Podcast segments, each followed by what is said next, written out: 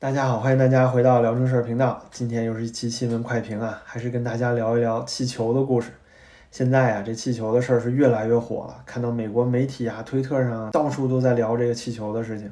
那今天早上呢，加拿大总理特鲁多小土豆啊就表示说，在这个加拿大北部育空地区的上空再次击落了一个不明飞行物，而且说呢是之前跟这个阿拉斯加上空发现的不明飞行物啊非常相似。那这些东西都有一个特点啊，它飞行高度啊都是非常高，两万米以上，所以才动用到 F 二十二。那这一次击落这个不明飞行物体的依然是美军的 F 二十二战斗机。到目前为止呢，相关的这种啊高空飞行物已经有四个被官媒确认了。那第一个呢，就是最早在北卡被击落的那个，中国政府承认了啊，那是中国的所谓探测气球。第二个呢，就是在拉美哥伦比亚上空发现的那个。啊，中国政府又承认了，说那还是自己走丢了的气球啊！你到底有多少个气球走丢了？那接下来呢，就是前天阿拉斯加上空，这次是刚要进入美国边境，就被美国飞机给打下来了。目前没有确认它到底是不是气球，但是根据官方和推特上很多人泄露出来的信息啊，包括美国议员泄露的信息，确认说呢，还是一个气球，但是大小啊要比当初北卡的那个小很多。北卡的那个气球呢，直径差不多六十米。那最近打下来的这个气球啊，大小都是跟一辆小轿车差不多大，那其实也不小了，对吧？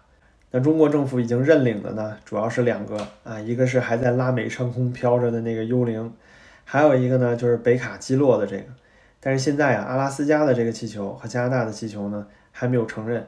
但很好玩的一个现象啊，就是国内的新闻针对于这两个击落事件，还是有一种愤慨的情绪在里面。那我想，如果这个气球不是你的，你表示什么愤慨呢？小粉红也是一样啊，纷纷表示说，美国、加拿大帝国主义亡我之心不死。那人家中国还没承认这气球是你的，小粉红就先帮忙给认了。就这些人啊，真是蠢到家了。那目前为止呢，拉美那边的气球还在飞，但是啊，加拿大和阿拉斯加的气球呢，残骸已经被收集了。如果说啊，这个残骸进行研究分析过之后，发现里面的零件啊、设计啊，基本上都和之前北卡的那个相似，那你怎么脱得了干系呢？是不是？大概率还是中国的气球啊。当然了，不能排除另外一种可能，就是这也可能是俄罗斯飞过来的间谍气球。毕竟俄罗斯的西伯利亚地区啊，直接跨海就是阿拉斯加了。但是啊，由于这个俄乌战争的关系。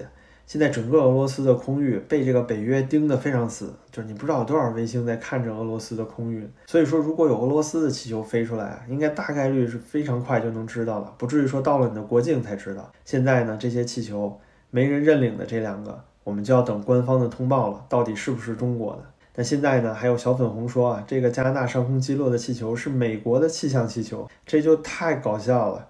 那美国人自己打自己的气球吗？同样道理啊，如果那个气球是从欧盟国家飞过来的，那这些国家都是北约成员国呀。如果自己国家有气球失控了，会通知那些会受到影响的国家。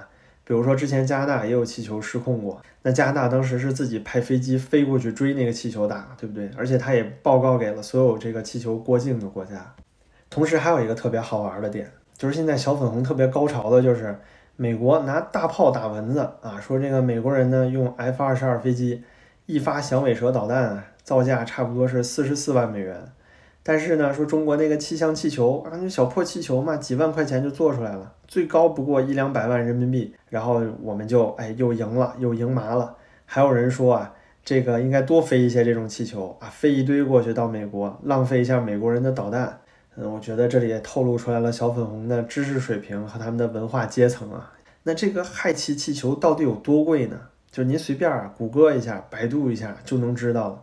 中国自己啊，其实是不产氦气的。中国是一个极度贫氦的国家，那进口依赖度呢，达到了百分之九十七点五。那现在在中国市场上的氦气多少钱呢？价格差不多是四百二十块到四百六十块立方米，这是一个批发价格啊，不是零售价格，零售要远远超过这个价格。那我们就想一下啊，在北卡上空被打落的那个气球。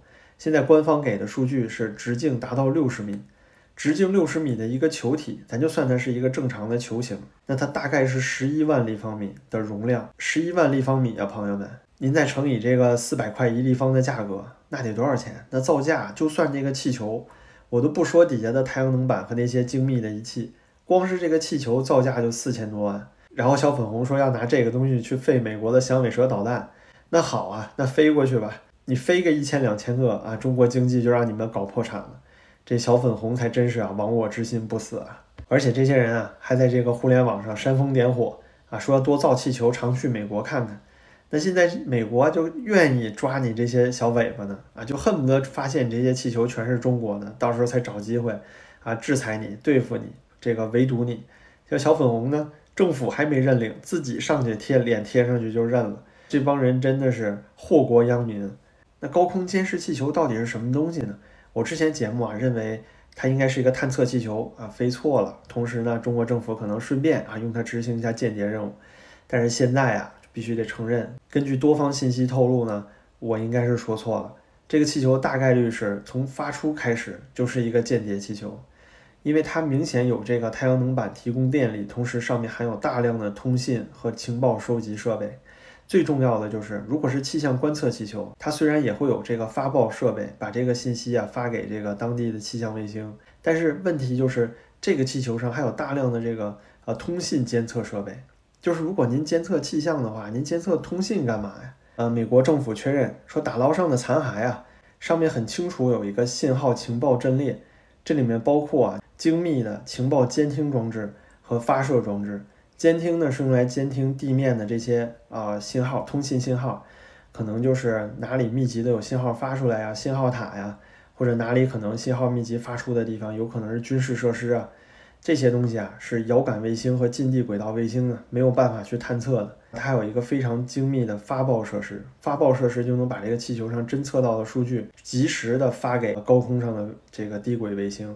也就是说，中国实时都能看到这些气球提供上来的信息。那这就意味着这个气球到底飞到哪儿了？这个公司也好，就哪怕这是某一个像中国政府说的民营公司的气球，或者是中国政府自己发出来的气球，虽然是你说失控了。但是你一定知道它在哪儿。那一个失控的气球飞到美国去了，穿越美国全境，你难道不应该知会美国本土？难道你不应该知会美国政府一下吗？啊，你说都不说，等到这个美国人拿手机拍到了啊，这回才真相大白。那这样的话，人家说你是间谍气球，我觉得真是一点毛病都没有啊。那针对这个气球事件呢，简单跟大家聊聊。首先，第一就是怎么会有这么多的气球？现在已知的有四个气球。同时呢，今天美国啊，德州有议员也说，德州上空呢还发现有不明飞行物，但这个不太确切。但之前日本倒是确认了，说2021年日本上空也飞过这种类似的中国探测气球。那如果说中国真的需要这么多气球去做气象监测，那我就在想，中国气象局这也太有钱了吧？你有多少钱搞这种啊，造价近千万甚至大几千万的气球，满世界到处飞呀？所以说啊。你要讲这个气球是个探测气球，是个气象气球，真的很说不过去。普通的这个民用气球啊，是没有办法花这么大本儿造这么贵的高空，对吧？超高空探测气球的。第二点呢，就是中国公司解释说了是商用公司，对吧？但直到目前为止，还没说到底是哪一家这个商用公司，哪一家民营企业造了这些气球，到底是哪个企业给中国政府添乱啊，把气球放到美国去了？那我上期节目也说。这个气象局的局长先被炒了，那你这是在暗示什么呢？难道你真说这是气象气球吗？你的东西都让人打捞上来了，你这个谎啊，很快就能被戳穿。再有就是啊，中国不是第一次飞这种气球了。现在呢，《纽约时报》、路透社都在报道，说特朗普当政的时候，其实美国上空啊就飘过三次这样的气球。但是你不管是当时特朗普在跟中国贸易谈判也好，还是外交原因也好啊，都没有知会中国，也没有理会那些气球。根据这些。啊，密集的行为，有规律的去探测世界各地，而且没听说过俄罗斯上空发现中国的监测气球。那由此可见呢，非常大的概率，这些就是中国常规的间谍活动，就是中国的侦测活动。那我们这里也不能有失偏颇，的确，就这种全球性的侦测活动啊，每一个国家其实都会做。比如说，美国飞机以前也经常飞中国呀。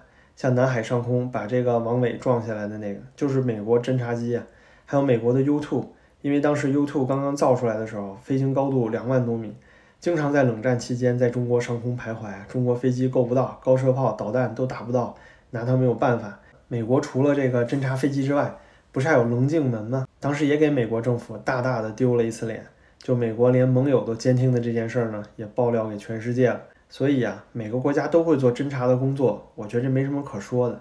但问题就是中国这次干的呀，真的是非常非常蠢。这个气球可谓是实实在在的让人抓住了，从这个在上空飞行，一直到被击碎，然后被收集残骸，就整个所有的东西都在别人眼里了。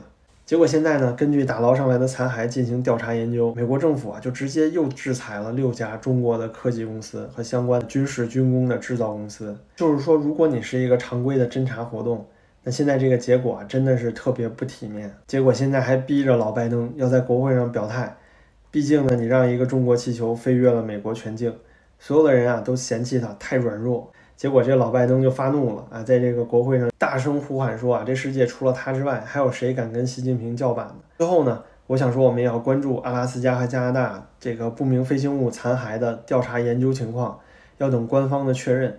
如果说没有办法说明来源，那可能是两方就中国和加拿大、美国呀，是想要降低事态，之后的关系呢，可能还能哎缓一阵。但是如果最后声明说这些残骸都是中国的，对中国表达谴责。那可就完蛋了，肯定会加大对中国的制裁啊！否则你在选民那儿说不过去啊！你这个国家政府很重要的一点就是保卫国家安全，你怎么让人家的气球啊天天在你这晃来晃去的呢？现在呢，正好布林肯也说了自己不去中国了，但是相反，今天刚出的消息说伊朗总统倒是要访华了。您看这个中国、俄罗斯、伊朗、朝鲜啊，哎，真的是四方要结成盟国了，非常非常紧密的关系。其实我们已经看到。这个中国在外交方向做出了一些改变，他们自己说啊，要把这个战狼外交啊转化成魅力外交。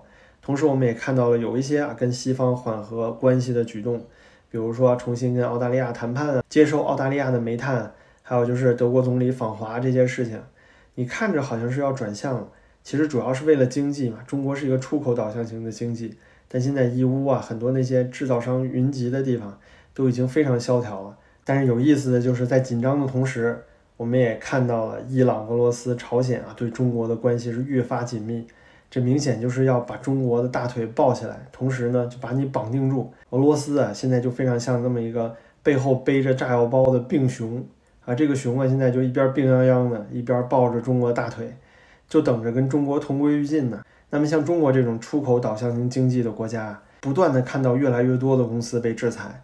越来越多的区域被围堵，那中国还谈什么经济？今年内需其实也没什么可谈的，因为上期我们聊过，老百姓手里没有那么多活钱，有活钱也不是那么愿意花。所以节目最后总结一下，就古人都说得道者多助，失道者寡助。那你看看现在俄罗斯的境遇，完全被孤立了。那你说他是得道者还是失道者呢？全世界都说他是正义战争了吗？看看联合国大会投票就知道了。然后我们再回头看看现在啊，中俄。伊朗、朝鲜的关系，真是不得不说呀，这就是物以类聚，人以群分。尽管我自己就是华人，我真的不想这么说，因为这实在太丢脸了。那您说这些国家算什么呢？俄罗斯、伊朗、朝鲜，你难道说这是啊代表世界人民大解放的正义之师吗？这些国家都绝对代表正义的力量吗？如果他们代表的是正义，那这个地球可真是要完蛋了。那好吧，最后就说到这儿了。作为中国人呢，总之我感觉是非常失望。希望海外华人都多多保重啊！您说这事儿闹的，刚刚结束一个新冠疫情啊，就给华人脸上抹黑了。现在呢又搞一气球，真是没完没了啊！最后感谢您的收看，您的支持对我非常重要。感谢您的点赞和订阅，咱们就下期再见了。